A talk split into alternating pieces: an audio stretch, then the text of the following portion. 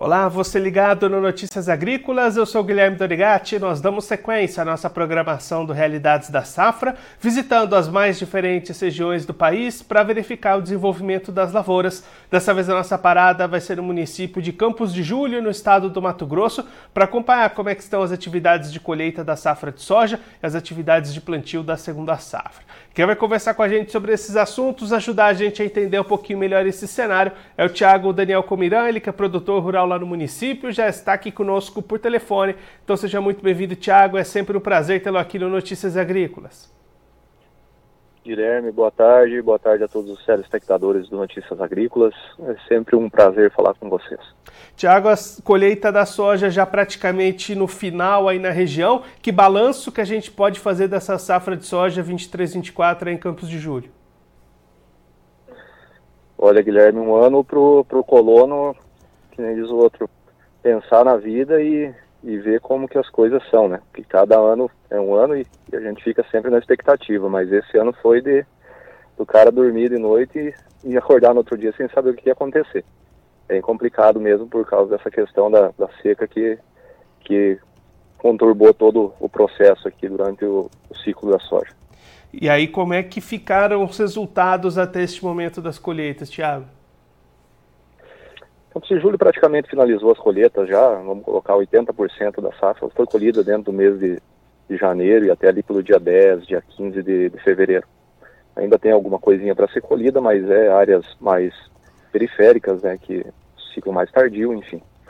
Mas a safra foi muito complicada. Teve extremos aí de talhões produzindo 80 até 85 sacos por hectare e talhão que não fechou 20 sacos por hectare em casos até de 10 sacos por hectare.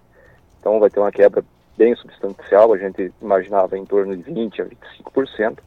Ela não vai ser tão expressiva, mas essa quebra vai estar estabilizada, acredito eu, em, entre 15% a 18% do que a gente vinha vendo em relação à produção dos outros anos.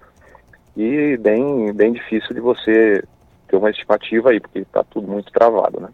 E aí, Tiago, essa queda, né, 15, 18%, é em função dessas variações de clima? Também teve problemas com pragas e doenças? O que, que impactou mais nessa conta? Olha, Guilherme, principalmente o clima, né? Você tem uma ideia, a gente tem relatos aí, até mesmo nós aqui dentro da fazenda, uh, dependendo talhões, né, dentro do, do, do, mesmo talhão, por causa dessa, dessa chuva, quando ela veio, né? Foi um período muito longo sem chuva, e quando ela veio, ela veio muito manchada. Então, às vezes, o produtor entrava a colher um talhão, uh, numa ponta do talhão, a mesma variedade, o mesmo solo, enfim, todas as características iguais. Uh, por causa da chuva, um talhão um lado dava 20 sacos, 15 sacos por hectare. De repente, na outra ponta, onde pegou um pouco mais de chuva, passava de 60 a 70 sacos por hectare. Então, bem, bem variada a produtividade e, consequentemente, ocasionou essa quebra, né? E pragas a gente teve um pouco no final ali, mosca branca acabou atacando bastante.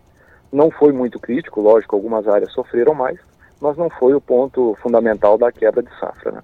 E aí, com esse cenário de quebra, Tiago, como é que está a comercialização? O produtor tem buscado as vendas ou a opção tem sido segurar um pouquinho mais?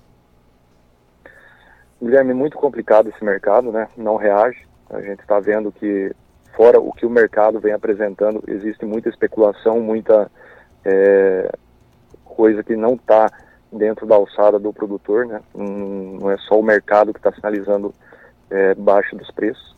Então a gente vê que isso aí poderia estar tá um pouco melhor, fazendo conta em relação como está o mercado. E todo mundo travado, ninguém vendendo, tudo parado. Quem está vendendo só realmente para fazer fluxo de caixa ou para cumprir algum compromisso, né? Mas o mercado totalmente parado, todo mundo com, com o produto guardado, aguardando ver o que, que vai acontecer.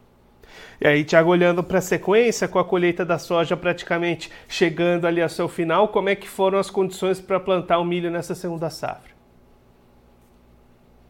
Guilherme, o clima é, foi muito adverso, né? Geralmente a gente tem um mês de fevereiro muito chuvoso, um janeiro razoavelmente, e com isso, é, esse ano acabou transcorrendo bem o plantio do milho, porque o clima ajudou muito. Então, foi muito rápido o plantio do milho esse ano. É, então, a lavoura está bem estabelecida. É, não está chovendo o normal, mas está chovendo o necessário. E vamos ter que acompanhar agora para ver como que vai desenvolver dos próximos meses. Né? A gente tem uma previsão de março um pouco mais seco, e se isso se concretizar entre abril e março, nós vamos ter um problema grande em questão da floração. Né?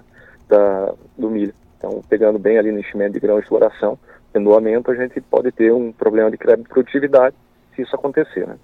E olhando para o mercado do milho, Tiago, as vendas também estão travadas, exemplo da soja? Também, Guilherme. O preço do milho hoje girando aqui na casa dos 40 reais. Então isso aí não remunera o produtor, não paga nem a conta. O produtor não está não tá vendendo, está segurando o que pode para ver o que, que vai acontecer no futuro. Então hoje a gente fala em soja entre 95 e 98 reais e milho a 40. É, assim, não, não fecha a conta de nenhum jeito. Tiago, muito obrigado pela sua participação, por ajudar a gente a entender melhor todo esse cenário. Se você quiser deixar mais algum recado, destacar mais algum ponto para quem está acompanhando a gente, pode ficar à vontade.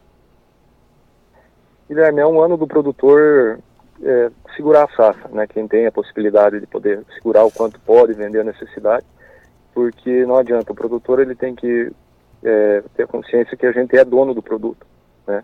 Então, por mais que às vezes as coisas estejam complicadas, mas é é hora da gente fazer conta, estabilizar e, e garantir a lucratividade ou pelo menos o empate, né? Tiago, mais uma vez, muito obrigado. A gente deixa aqui o convite para você voltar mais vezes e a gente ir acompanhando o desenvolvimento dessa safra de milho aí na região. Um abraço, até a próxima. Obrigado. Esse, o Tiago Daniel Comirã, produtor rural lá em Campos de Julho, no Mato Grosso, conversou com a gente para mostrar como é que foram os trabalhos de colheita da soja e de plantio da segunda safra de milho. Tiago destacando uma colheita da soja praticamente encerrada no município e com perdas na casa dos 15 a 18% da produtividade que vinha sendo registrada nos últimos anos. Tiago destacou um cenário de chuvas bastante regulares que levaram a produtividades variando de 15 sacas por hectare até 80 80 sacas por hectare, dependendo da região dentro do próprio município. Ele destacou, inclusive, que mesmo o mesmo talhão rendeu muitas vezes produtividades entre 20 e 60 sacas, então uma, variedade, uma variabilidade muito grande da produtividade, mesmo dentro dos próprios talhões, em função das chuvas muito localizadas que foram registradas lá neste ciclo da soja.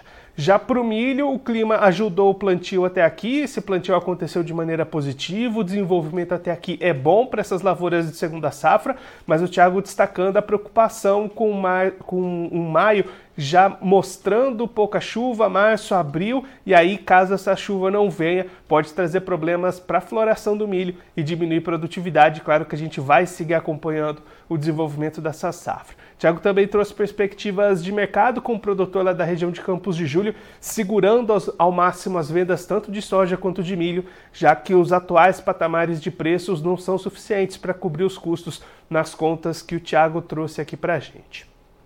Agora eu vou ficando por aqui, mas a nossa programação volta daqui a pouquinho. Notícias agrícolas, informação agro relevante e conectada.